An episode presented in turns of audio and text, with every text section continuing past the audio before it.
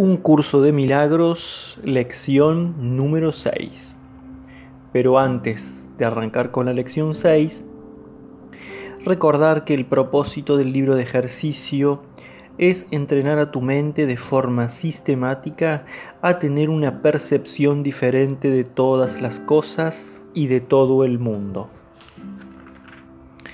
Algunas de las ideas que el libro de ejercicios presenta te resultarán difíciles de creer, mientras que otras tal vez te parezcan muy sorprendentes. Nada de eso importa. Se te pide simplemente que las apliques tal como se te indique. No se te pide que las juzgues, se te pide únicamente que las uses. Es usándolas como cobrarán sentido para ti y lo que te demostrará que son verdad. Recuerda solamente esto, no tienes que creer en las ideas, no tienes que aceptarlas y ni siquiera tienes que recibirlas con agrado. Puede que hasta te opongas vehementemente a alguna de ellas. Nada de eso importa, ni disminuye su eficacia. Pero no hagas excepciones al aplicar las ideas expuestas en el libro de ejercicios. Sean cuales sean tus reacciones hacia ellas, úsalas. No se requiere nada más.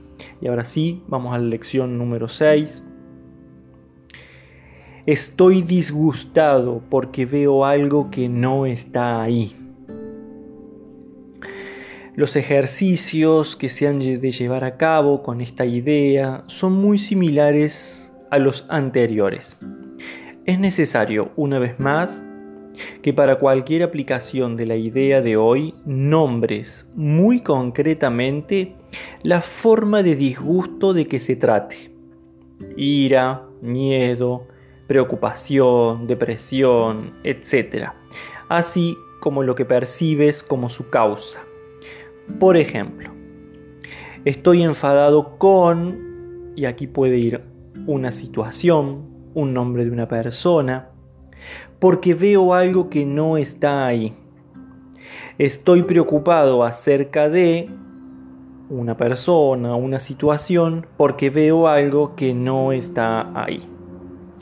Conviene aplicar la idea de hoy a cualquier cosa que parezca disgustarte y puede usarse provechosamente durante el transcurso del día con ese propósito. No obstante, las tres o cuatro sesiones de prácticas que hoy se requieren deben ir precedidas, como en días pasados, por un minuto más o menos de búsqueda mental, seguido de una aplicación de la idea a cada pensamiento de disgusto descubierto en dicha búsqueda. Una vez más, si te resistes a aplicar la idea a algunos de los pensamientos que te causan disgustos más que otros, recuerda las dos advertencias mencionadas en la lección anterior. No hay disgustos pequeños, todos perturban mi paz mental por igual. Y la otra sería, no puedo conservar esta forma de disgusto y al mismo tiempo desprenderme de las demás. Para los efectos de estos ejercicios, pues las consideraré a todas como si fuesen iguales.